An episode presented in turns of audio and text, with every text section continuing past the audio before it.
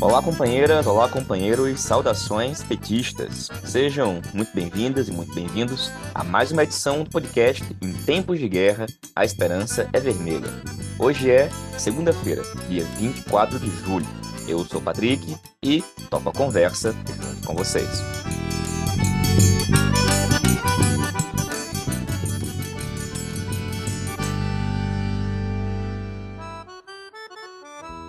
Pessoal, a edição de hoje é inteiramente dedicada a apresentar o projeto de resolução construído pela Direção Nacional da Tendência Petista, Articulação de Esquerda, para o seu oitavo Congresso Nacional, que tem início no próximo dia 28 de julho, sexta-feira. Esse texto é resultado de um texto base que já foi acrescentado de diversas emendas que surgiram em diversos congressos de base, inclusive no mais recente congresso de repescagem, que ocorreu no último sábado. Bom, mas para você, que é militante da articulação de esquerda, saiba que, durante o congresso, novas emendas podem ser apresentadas. Então, caso você, por alguma razão, não tenha ainda tido acesso ao texto, não tenha lido o texto, essa é uma grande oportunidade. Então, para quem está indo ou voltando do trabalho, da escola, da universidade, para quem está no carro, no ônibus, no metrô, para quem está caminhando, aumenta o som, que agora a gente vai ouvir o projeto de resolução do oitavo Congresso da Articulação de Esquerda. A militância do PT. O Partido dos Trabalhadores aprovou, no quinto encontro nacional, em 1987, e no primeiro congresso, em 1991, o direito de tendência, e determinou que as tendências devem dar publicidade ao partido acerca de suas posições e atividades. Cumprindo essa determinação, informamos ao conjunto do partido que nos dias 28, 29 e 30 de julho de 2023 acontecerá na sede nacional do PT em Brasília o oitavo Congresso Nacional da Tendência Petista Articulação de Esquerda. Destacamos o fato de que nesse ano de 2023 a Tendência Petista Articulação de Esquerda completará 30 anos fato que será lembrado no oitavo Congresso, para cuja sessão de abertura convidamos o conjunto da militância petista, em particular a direção nacional do PT, a direção do PT do Distrito Federal e as direções de todas as tendências existentes no partido, a começar pelas 14 tendências que fazem parte das oito chapas representadas no Diretório Nacional do Partido eleito em 2019. A seguir, o texto principal e os textos anexos aprovados pela direção nacional da AE para debate e deliberação no oitavo Congresso Nacional. Sem luta não haverá transformação. Lula tomou posse na presidência da República em 1 de janeiro de 2023.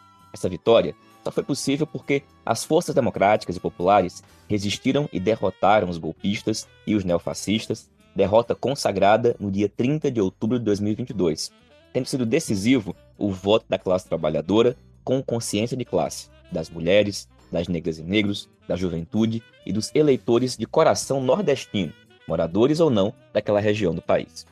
A partir da vitória eleitoral, e antes mesmo de ser diplomado, Lula começou de imediato a tomar decisões presidenciais. É o caso de sua participação na 27ª Conferência do Clima das Nações Unidas e também da participação de Lula nas negociações junto ao Congresso Nacional buscando alterar o orçamento de 2023 de forma a incluir recursos para pagar a chamada Bolsa Família para milhões de famílias. O governo de extrema-direita não havia incluído tais recursos na previsão orçamentária e, caso a negociação não fosse feita, Lula iria iniciar seu governo administrando uma crise humanitária de proporções ainda mais graves. Também no período de 31 de outubro a 1 de janeiro, Lula dedicou grande atenção à transição e ao balanço da situação do país e do governo federal. O resultado desse trabalho foi tornado público no dia 22 de dezembro de 2022, num relatório cuja leitura é essencial para compreender a herança maldita recebida pelo governo Lula. No mesmo período, Lula se dedicou à composição do governo e à definição de suas relações com o judiciário e com o legislativo. Nos três casos, aplicou-se a chamada política de frente ampla, ou seja, a política de alianças entre o PT e um amplo leque de forças, incluindo aí partidos e setores de partidos de esquerda, de centro, de centro-direita e direita. Usando como argumento e muitas vezes como pretexto a correlação de forças, fizeram alianças, inclusive, com forças que, no passado recente, fizeram parte da base de apoio do governo de extrema-direita. O resultado dessa política de amplas alianças foi que as forças de direita e extrema-direita obtiveram maioria nas eleições estaduais, governos e assembleias legislativas, maioria no Congresso Nacional, Senado e Câmara, e 48% de votos no segundo turno das eleições presidenciais.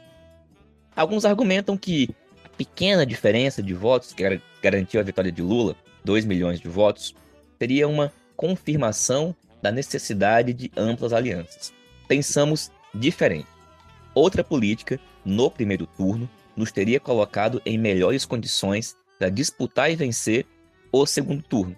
Aliás, cabe lembrar que vários dos defensores da ampla política de alianças chegaram a prognosticar uma vitória no primeiro turno.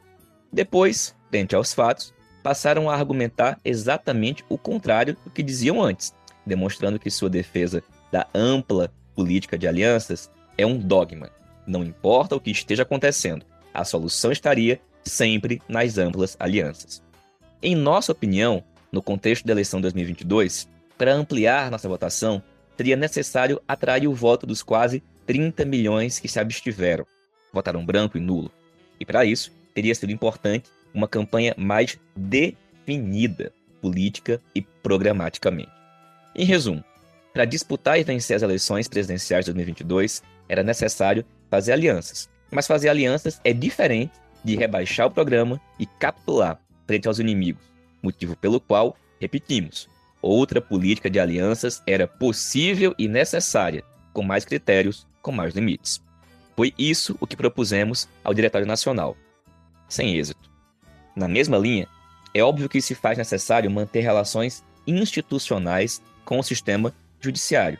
Mas se hoje prevalece no Supremo uma postura contrária à extrema-direita, há pouco tempo prevaleceu uma postura contrária à esquerda, com destaque para o respaldo dado pela Suprema Corte à ilegal condenação, prisão e interdição eleitoral de Lula. Por isso, seguiremos lutando pelo controle externo e democrático do Judiciário, combatendo os que buscam atribuir-lhe funções e atribuições que não são suas. O cumprimento da lei, como foi feito no caso que decidiu a inelegibilidade do genocida, não deve ser confundido com a partidarização da justiça, com a judicialização da política, com o protagonismo político das Supremas Cortes, por exemplo, sob a forma do lavajatismo e do chamado lawfare. Em nenhum caso é aceitável, ao menos em uma democracia, dar a uma instituição não eleita poderes que são restritos à soberania popular e a quem foi eleito por ela. Assim como é inaceitável a hipótese de redução do atual Procurador-Geral da República.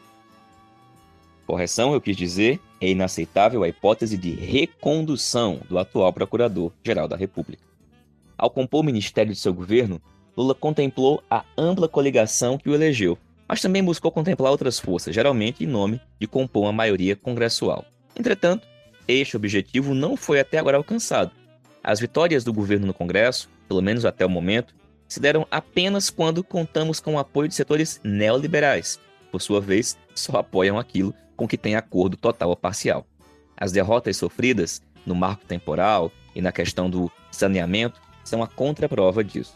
Até o momento em que redigimos este projeto de resolução, dos 37 ministros e ministras, 17 são petistas ou simpatizantes do partido. Três são do PSB, três do MDB, três do PSD, dois são do União Brasil, partido que, entretanto, não se considera parte da base do governo no Congresso Nacional, Dois são vinculados ao PDT, embora um desses dois seja, na verdade, vinculado à União Brasil, e, portanto, ocupa de fato três cadeiras no ministério. Uma é presidenta do PCdoB, é destacada liderança da rede, e uma é filiada ao PSOL, embora não tenha se oposto à participação de Sônia Guajajara como ministra, o PSOL, enquanto partido, não se considera parte do governo.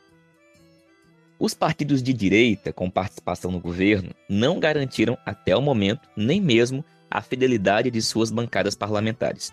Em mais um caso do toma lá sem dar cá, que tem caracterizado a relação do PT com setores da direita. E no dia 23 de julho de 2023, está em curso uma negociação que pode levar à nomeação de novos ministros de direita, sob o argumento de ampliar a governabilidade, vista única e exclusivamente de uma ótica institucional. Como já disse o atual presidente da Câmara dos Deputados, este Congresso é conservador na política e liberal na economia. O governo pode mudar sua composição, isso não vai alterar a orientação do Congresso. Ademais, da composição partidária estrito senso, é importante ressaltar que o ministério é composto por uma maioria de homens brancos, realidade que precisa ser alterada, sempre tendo como premissa nomear pessoas do campo democrático, popular e socialista. Também se faz necessário corrigir distorções regionais e contemplar adequadamente a diversidade partidária, pois uma única tendência controla a maior parte dos principais cargos. A esse respeito, está certo quem aponta a contradição existente na postura de quem defende amplas alianças com a direita e, ao mesmo tempo, tenta monopolizar para sua tendência todos os cargos. Quando encerrarmos o oitavo Congresso da Articulação de Esquerda, no dia 30 de julho, completar-se-ão sete meses do terceiro mandato de Lula na presidência da República do Brasil. Ao longo desses primeiros meses de atividade, o governo desenvolveu uma intensa atividade. O balanço oficial, divulgado pelo próprio governo, apresenta o seguinte resumo: seis meses de união e reconstrução. É o Brasil no rumo certo, citando, entre outras medidas, programas que fazem a diferença no combate às desigualdades e conciliam crescimento econômico com inclusão social. Bolsa Família, Minha Casa Minha Vida, Mais Médicos, Brasil Sorridente, Farmácia Popular, entre tantos outros. Mais renda, mais consumo e mais emprego, impulsionados pelo aumento real do salário mínimo, a redução dos preços de alimentos e combustíveis e o aumento da taxa de isenção do imposto de renda. O combate à fome voltou a ser uma política de Estado, com o aumento de repasses do Bolsa Família, do novo programa de aquisição de alimentos, o Plano Safra Agricultura Familiar e o reajuste dos repasses da alimentação escolar para estados e municípios. Foram criados os Ministérios da Mulher, da Igualdade Racial e dos Povos Indígenas, e sancionada a Lei da Igualdade Salarial e Remuneratória entre Mulheres e Homens, além do anúncio do pacote de igualdade racial e a volta da demarcação e homologação de terras indígenas. O presidente Lula se reuniu com líderes de mais de 40 países e organizações internacionais e transnacionais dentro e fora do país. Acrescentamos, entre outras medidas, combate ao garimpo ilegal, recursos para ciência e tecnologia, investimento cultural via Lei Paulo Gustavo e Lei Aldir Blanc II, combate ao trabalho escravo, recomposição do orçamento das universidades federais, ações para deter o genocídio contra o povo Yanomami, a retomada de várias obras paradas, a interrupção de privatizações, a recomposição do salário do funcionalismo público e destacamos a política externa do presidente Lula. Especificamente sobre a política externa, apontamos que nossa posição em defesa da paz às vezes confundida como apoio à Rússia, não é algo trivial. No processo em curso de transformação do cenário geopolítico global, é fundamental que o Brasil marque um caminho próprio, contribua para derrotar o militarismo dos Estados Unidos e seus aliados, mas que preserve a autonomia dos nossos interesses nacionais e regionais. Mas é preciso ter explícito que essa política externa nos coloca na alça de mira do imperialismo. O golpe de Estado de 2016 que instalou um governo usurpador, ilegal e ilegítimo, tornando possível a fraude eleitoral ocorrida no pleito de 2018, foi possível porque teve o apoio direto e indireto dos Estados Unidos, numa ação coordenada pelo então vice-presidente de Obama, o senhor Joe Biden, atual presidente dos Estados Unidos. Entre os diversos pontos da política externa que merecem destaque, citamos a indicação de Dilma Rousseff para presidir o Banco dos BRICS, independente das divergências que tivemos no passado com a presidenta Dilma e sem prejuízo de divergências que possamos ter no presente e no futuro, é imprescindível reconhecer sua imensa contribuição, seja na resistência ao golpe, seja no debate nacional e partidário desde então. Assim como o presidente Lula, a companheira Dilma Rousseff conquistou na resistência contra a ditadura militar, na ação dos governos petistas e no enfrentamento do golpismo e do neofascismo, um lugar destacado na trajetória de lutas do povo brasileiro. Retomando nosso balanço, nos primeiros meses de governo Lula, De conjunto, embora haja muito que comemorar, é muito mais o que resta por fazer. Sabemos também que não basta governar bem, administrar bem. Fizemos grandes realizações administrativas entre 2003 e 2016, mas isso não impediu o golpe, não impediu a vitória do cavernícola e quase sete anos de destruição. O desfecho da luta política se decide na luta política, que é muito mais ampla do que a ação administrativa do governo. Por isso, o conjunto da militância petista deve saber combinar de maneira adequada a necessária propaganda positiva das nossas realizações com a crítica e autocrítica dos nossos erros. A análise detalhada dos grandes desafios que temos pela frente, um trabalho intenso de conscientização, de permanente organização e mobilização do povo, bem como de elaboração das táticas e da estratégia adequadas ao atual período histórico. Êxitos, críticas e autocrítica. Tomados de conjunto, os primeiros meses do governo Lula devem ser comemorados, especialmente frente aos malfeitos de sete anos dos governos golpistas e de extrema-direita. Entretanto, sabemos que a avaliação política do governo não é um desdobramento automático de suas realizações administrativas. Sabemos também que, como diz o próprio presidente Lula, precisamos exercer nossa capacidade de crítica e de autocrítica. Devemos lembrar que o desempenho do governo Lula nesses primeiros meses teria sido melhor se vários ministérios não tivessem sido saqueados, desmontados ou até mesmo extintos pelo governo cavernícola, o que agora exige uma engenharia administrativa, legal, orçamentária, que torna muito difícil este início de governo. Além disso, o orçamento deixado pelo, pelo governo de extrema-direita foi absolutamente inferior ao necessário, contrastando com a realidade que exige grande e imediata intervenção. Outro fator que dificulta a ação de vários ministérios é o fato de as equipes demorarem demasiado para ser montadas, entre outros motivos que o governo combinou as nomeações com a busca até o momento infrutífera de ter maioria no Congresso. Como resultado daquela busca, há situações que, na opinião do PT, são inaceitáveis, como é o caso da presença de integrantes e apoiadores do governo cavernícola em postos-chave do atual governo, presença que não mudou o comportamento efetivo destes setores no Congresso, que, aliás, clamam por mais espaços no Ministério, tendo inicialmente mirado, inclusive, no Ministério da Saúde. A esse respeito, à esteira das manifestações da 17ª Conferência Nacional de Saúde, reafirmamos: a saúde não é mercadoria e não pode ser objeto de negociados. As ações positivas do governo Lula, especialmente quando postas em contraste com os anos de gestão golpista e da extrema-direita, não podem nos levar a fechar os olhos para o fato de que, em algumas áreas e temas, até agora muito pouco ou quase nada mudou.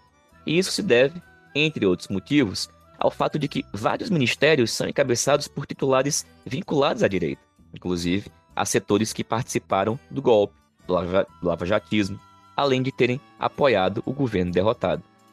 Evidente que, enquanto prosseguir essa situação nesses ministérios, com destaque para situações como a das comunicações, da defesa e o das minas e energia, não haverá avanços efetivos no sentido de cumprimento do programa de reconstrução e transformação.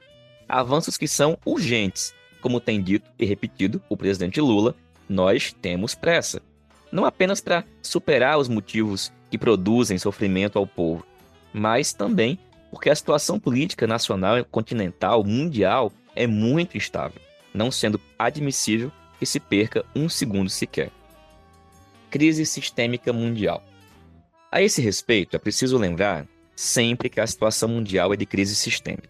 Essa crise possui múltiplas dimensões: militar, política, social, econômica, ambiental, cultural. Tem duração indeterminada e seu desfecho poderá dependerá de muitos conflitos que atualmente estão em curso. No âmbito mundial, um dos principais conflitos envolve Estados Unidos e República Popular da China. Em nosso continente, um dos conflitos fundamentais se dá entre os que defendem a submissão ao imperialismo estadunidense e, de outro lado, nós, que defendemos a integração regional latino-americana e caribenha. E no âmbito nacional, um dos conflitos fundamentais se dá entre opositores e defensores do modelo primário exportador, sem cuja superação não haverá como garantir desenvolvimento, bem-estar social, liberdades democráticas e soberania nacional. Os grandes conflitos que caracterizam o atual período histórico ganharam maior dimensão, profundidade e velocidade nos últimos anos, a partir da crise internacional de 2008. Em seguida, vieram a onda de golpes na América Latina e a posterior reviravolta ocorrida em diversos países com governos direitistas sendo substituídos por governos progressistas e de esquerda. A pandemia e todos os seus impactos, o crescimento mundial da extrema-direita, a guerra entre Rússia e Ucrânia, OTAN. Para onde quer que se olhe, o mundo está atravessado por conflitos, lutas, mobilizações de todo tipo, como demonstra a onda de protestos na França. Momentos de crise profunda, como o que vivemos atualmente, são terríveis e perigosos, mas também são propícios para darmos passos decisivos para a construção de um novo mundo, um mundo com bem-estar e liberdades, com soberania e integração, um mundo desenvolvido e que preserve o meio ambiente, um mundo socialista. Este é um dos motivos, aliás, que explica a calorosa recepção dada a Lula nos quatro cantos do mundo. A humanidade quer um futuro diferente do passado, um futuro que tenha na palavra igualdade uma de suas mais poderosas sínteses. Igualdade, falemos das coisas por completo, implica em lutar contra o capitalismo e pelo socialismo. É dessa perspectiva, favorável a mudanças radicais e sistêmicas, que abordamos o atual conjunto da política e a conjuntura brasileira. Nosso governo está chamado a contribuir para uma missão histórica, que inclusive transcende as fronteiras do Brasil. Mas só teremos êxito se ampliarmos nosso apoio junto à classe trabalhadora, se dermos um salto de qualidade na atuação de nosso partido e se impusermos derrotas tanto à extrema-direita, neofascista, quanto aos neoliberais.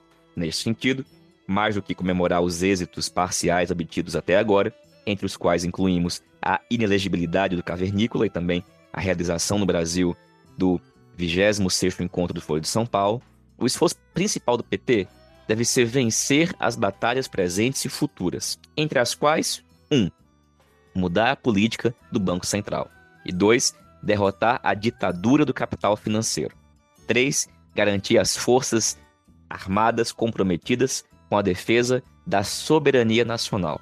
4. Impor a maioria de direita do Congresso Nacional o respeito às prerrogativas constitucionais do Executivo. E 5 criar as condições para construir uma maioria de esquerda no Congresso Nacional. 6. Democratizar o sistema judiciário. 7. Quebrar o oligopólio da comunicação. 8. Executar uma política de reforma agrária. 9. Enfrentar o agronegócio e a mineração. 10. Iniciar um novo ciclo de desenvolvimento do Brasil com industrialização, alta tecnologia e proteção do meio ambiente. Tudo isso combinado e a serviço de 11 melhorar rápida e profundamente a qualidade de vida da maioria do povo brasileiro, com empregos, salário, direitos trabalhistas e sociais, políticas de moradia, saúde, educação, cultura. Vistas de conjunto, as batalhas presentes e futuras demandam um processo constituinte e na linha do que já decidiu o sexto congresso do PT. A Constituição de 88 tinha imensas limitações, bem explicadas por Lula quando informou que a bancada do PT votaria contra o texto final. Posteriormente, cerca de 120 emendas constitucionais alteraram o texto aprovado, geralmente acentuando seu caráter conservador. Quem deseja transformar o país não pode aprisionar nossos direitos e liberdades nos marcos de 88, nem pode retardar a revogação das medidas adotadas pelos governos pós-golpe de 2016. Reafirmamos a necessidade de 13. Revogar as contra-reformas trabalhista e da Previdência, bem como destacamos que o correto seria e teria sido aumentar o salário mínimo, como defendeu a CUT, para no mínimo R$ 1.382,71 e já a partir do início de 2023, como forma de compensar o confisco salarial resultante da inflação. Afirmamos também que é preciso achar maneiras de recuperar o que foi confiscado desde o golpe. Exonerar o presidente do Banco Central. Legislação aprovada durante o governo golpista concedeu uma suposta independência ao Banco Central. Suposta porque, na prática, o tornou ainda mais dependente e extensão dos interesses do grande capital financeiro. Nomeado pelo derrotado, o atual presidente do Banco Central mantém uma política de juros alucinada, cujo único propósito é transferir recursos para o setor financeiro. Mais recentemente, o presidente do Banco Central tem falado em terceirizar ainda mais a gestão de nossas reservas em moeda estrangeira. É preciso tomar todas as medidas legais e institucionais para, no mais rápido prazo possível, alterar a diretoria do Banco Central, a começar pela sua presidência, sob pena de não conseguirmos adotar uma política de desenvolvimento com ampliação do bem-estar social. Apoiamos as críticas feitas pelo presidente Lula contra as políticas de juros e propomos ao governo que oriente seus representantes no Conselho Monetário Nacional a atuar conforme prevê o artigo 5 da Lei Complementar número 179 de 2021. No seu artigo 5 diz o seguinte: o presidente e os diretores do Banco Central do Brasil serão exonerados pelo presidente da República, inciso 4, quando apresentarem comprovado e recorrente desempenho insuficiente para o alcance dos objetivos do Banco Central do Brasil. Parágrafo 1 na hipótese de que haja o inciso 4 o caput desse artigo, compete ao Conselho Monetário Nacional submeter ao presidente da República a proposta de exoneração, cujo aperfeiçoamento ficará condicionado à prévia aprovação por maioria absoluta do Senado Federal.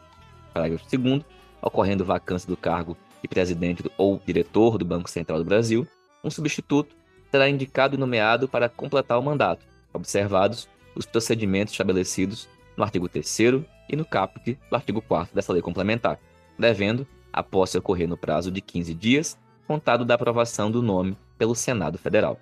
Parágrafo 3 na hipótese do artigo 2 desse artigo, o cargo de presidente do Banco Central do Brasil será exercido interinamente pelo diretor com mais tempo no exercício do cargo e, dentre os diretores com o mesmo tempo de exercício, pelo mais idoso até a nomeação do novo presidente. Fecha aspas.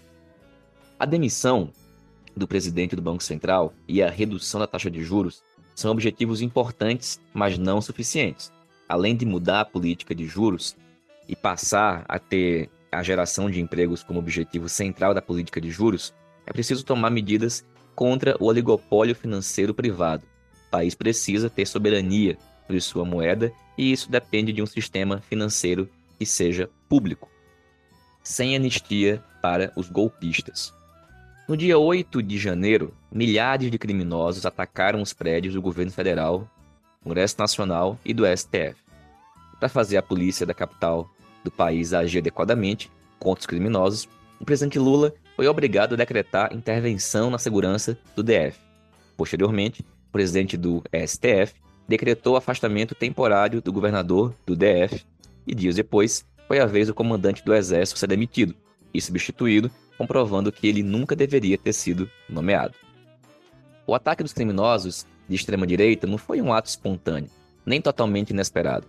Já no dia 12 de dezembro de 2022, quando da diplomação de Lula, a extrema-direita promoveu um quebra-quebra na cidade de Brasília, contando com a cumplicidade do então presidente da República, do governo do DF e setores das Forças Armadas e das polícias. Na sequência desses fatos, final de dezembro de 2022 e início de janeiro de 2023, as redes antissociais da extrema-direita foram tomadas por mensagens arregimentando pessoas para ir a Brasília, e acampamentos foram montados em frente a quartéis por todo o Brasil. Tratou-se, portanto, de uma operação de guerra, financiada por empresários, coordenada por uma aliança cívico-militar e perpetrada por alguns milhares de neofascistas que usaram o acampamento de frente ao quartel-general do Exército como principal base de operações. Apesar disso, o então e ainda ministro da Defesa, que reiteramos precisa ser demitido, disse que nos tais acampamentos havia democratas, inclusive amigos e familiares seus, prevendo que eles se desmobilizariam aos poucos e pacificamente. Aliás, até hoje o atual ministro da Defesa segue, contra todas as evidências, tentando encobrir a participação criminosa de altos comandantes nos atos de 8 de janeiro. Suas declarações apenas confirmam os motivos pelos quais ele foi preferido pelos militares para ocupar o posto. Resta evidente a necessidade de processar, julgar e punir quem financiou as caravanas e os acampamentos da extrema-direita, quem por ação ou omissão facilitou o acesso da extrema-direita à esplanada, onde ficam os três prédios atacados, assim como processar, julgar e punir quem invadiu e depredou os três palácios. Ficou patente também a necessidade de uma revisão completa dos protocolos de segurança e inteligência do governo federal.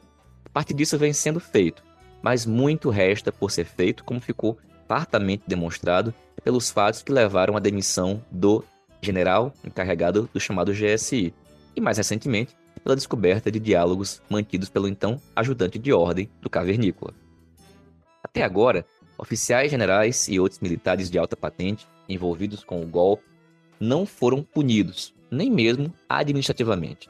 O ex-comandante do Exército, por exemplo, o general Júlio César Arruda, precisa ser compulsoriamente reformado, uma vez que resistiu às ordens para desalojar o acampamento bolsonarista montado diante do quartel-general do Exército em Brasília, desacatou ministros e o interventor federal do DF, e chegou a ameaçar um coronel da PM que tentava remover os acampados. Outro general, de quatro estrelas, Gustavo Dutra de Menezes, foi responsável por impedir ações contra os bolsonaristas acampados no QG. Portanto, é outro caso de militar da mais alta patente que não pode permanecer na ativa, independentemente das ações que vierem a ser ajuizadas contra ele por participação nos eventos golpistas. Caso os generais Arruda e Dutra não sejam objeto de reforma, passando à reserva, eles continuarão participando do alto comando do Exército, o que é uma situação inaceitável, tais as evidências de seu envolvimento com os golpistas. Reformá-los imediatamente é uma prerrogativa do governo federal e deve ser levada a cabo, sob pena de premiar quem conspirou contra a vontade popular. Dutra, por exemplo, vem até o momento exercendo uma subchefia do Estado-Maior do Exército.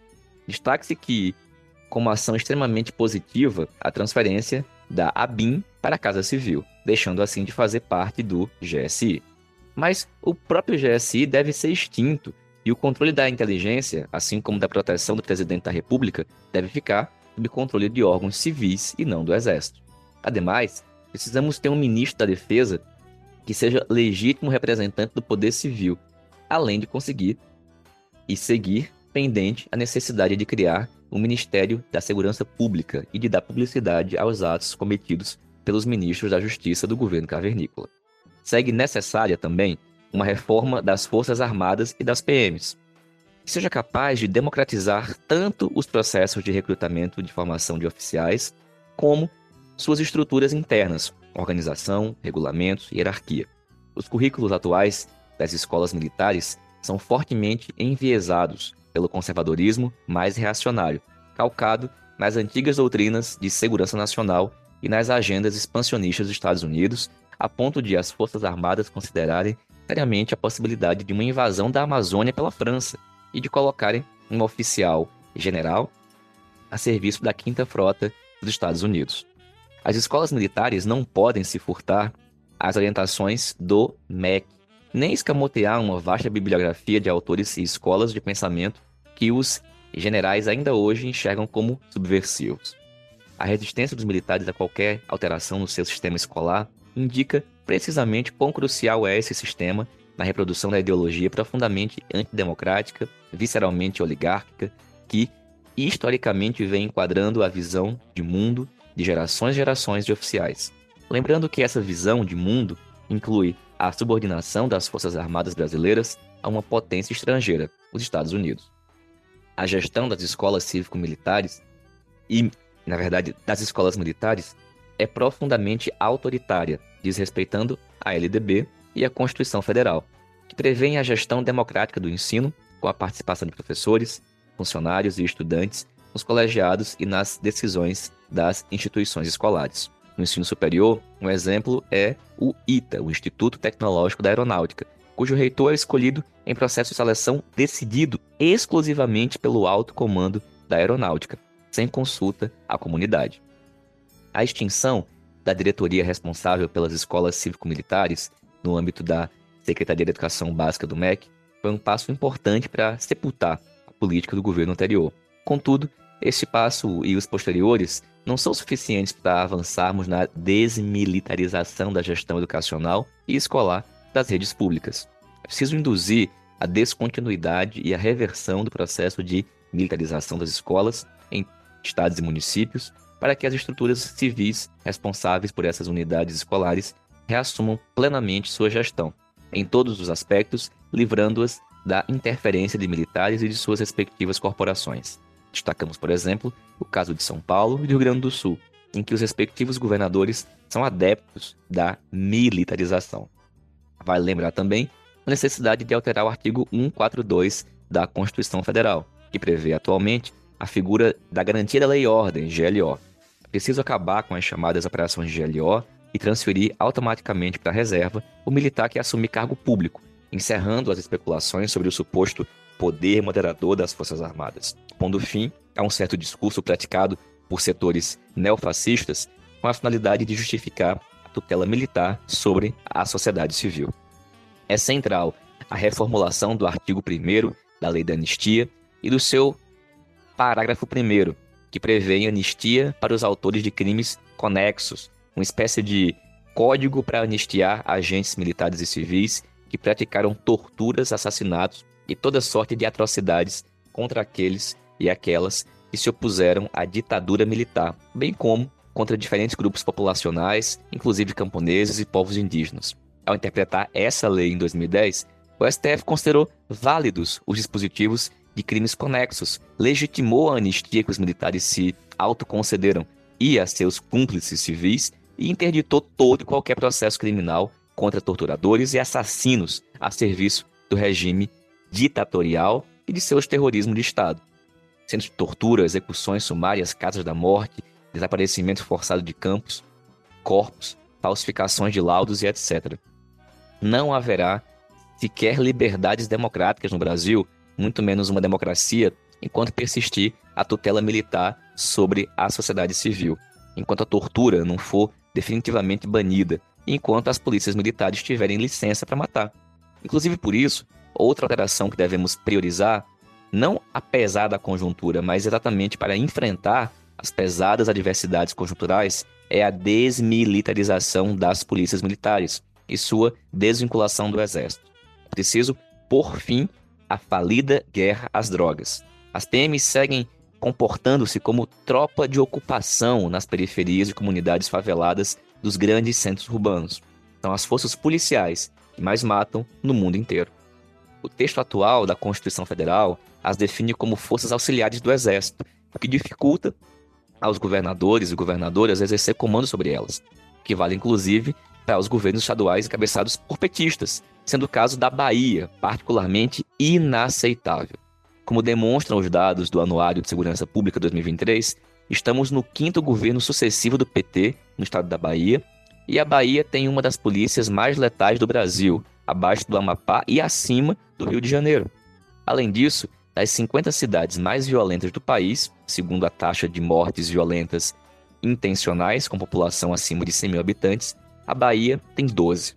A saber, Jequié, Santo Antônio de Jesus, Simões Filho, Camaçari, Feira de Santana, Juazeiro, Teixeira de Freitas, Salvador, Ilhéus, Luiz Eduardo Magalhães, Eunápolis e Alagoinhas. Reafirmamos aqui todas as críticas feitas em documento assinado pela articulação de esquerda contra a política militar do então governador Rui Costa, hoje ministro da Casa Civil. Vale dizer que a desmilitarização é uma das diretrizes aprovadas em 2009 na primeira Conferência Nacional de Segurança Pública, realizada em Brasília entre 27 e 30 de agosto de 2009.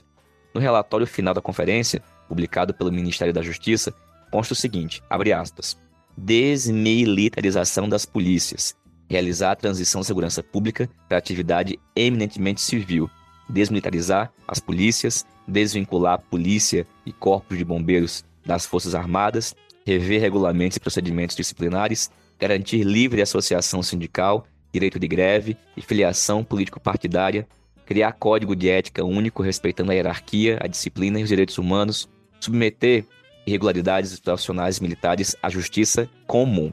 Fecha aspas. Contra o semipresidencialismo e contra as emendas secretas, mobilização popular, orçamento participativo e reforma política. Em 2022, a bancada do PT no Congresso Nacional, a pedido do governo eleito, votou a favor da reeleição do presidente da Câmara dos Deputados, presidente do Senado Federal.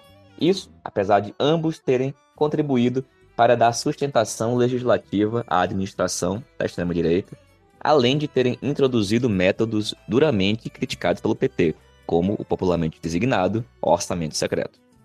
Apesar da disposição pacífica do PT, prevalece desde então, no caso da presidência da Câmara dos Deputados, a tentativa de impor uma espécie de semiparlamentarismo, ou o que é equivalente a um semipresidencialismo.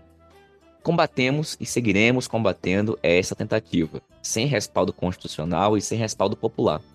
A atitude, especialmente de Arthur Lira, confirma o erro cometido pelo PT ao votar na sua reeleição, sem nem ao menos negociar previamente os termos desse apoio, numa atitude que, como já dissemos, pode ser resumida assim: toma lá sem dar cá. Mas, ao invés de reconhecer o erro cometido em 2022, em julho de 2023 se está negociando a entrada no governo de ministros indicados pelo Centrão, coordenado por Arthur Lira. Ceder à chantagem só levará a novas chantagens. Ao contrário dessa atitude, deveríamos tomar medidas para derrotar a hegemonia da direita e da extrema-direita no Congresso Nacional. No médio prazo, isto exigirá ampliar a votação da esquerda nas próximas eleições proporcionais, mas também exigirá mudanças legislativas constitucionais, sendo este um dos motivos pelos quais reafirmamos a necessidade de fazer uma Assembleia Nacional Constituinte que promova uma reforma política. Vale dizer que a convocação de uma constituinte é uma resolução aprovada pelo 6 Congresso do PT e até hoje vigente, embora esquecida pelos que atualmente dirigem o partido. Uma constituinte é necessária também para democratizar o sistema judiciário. No curto prazo, impõe-se ampliar a denúncia contra as manobras do atual presidente da Câmara, apoiar as investigações em curso contra os malfeitos de que ele é acusado e, principalmente, criar um ambiente de mobilização social e um verdadeiro mecanismo de participação popular na definição do orçamento que resgate os aspectos positivos do orçamento participativo, como contraponto ao fisiologismo institucionalizado das emendas secretas, fisiologismo ao qual se adapta crescentemente uma parte da bancada de esquerda. Consideramos necessário fazer um balanço do PPA participativo na perspectiva de construir um orçamento participativo. Devemos buscar a elevação permanente da participação popular na gestão da sociedade brasileira como um todo, intensificar e acelerar o caminho para uma democracia cada vez mais participativa, praticar efetivamente o previsto no complemento do parágrafo único do artigo 1 da Constituição de 88, usar das possibilidades abertas pelos meios de comunicação eletrônica. Pessoal, como vocês estão percebendo, essa leitura que a gente está fazendo aqui é do conjunto da nossa resolução. Então, para dar um respiro para quem está acompanhando no detalhe aqui a leitura, a gente vai encerrar por aqui essa edição e vamos publicar uma continuidade com a segunda parte da nossa resolução. Então, quem acompanhou até aqui, fica ligado, porque vai sair um episódio dando seguimento à leitura com a segunda parte do nosso documento. Saudações petistas e até mais.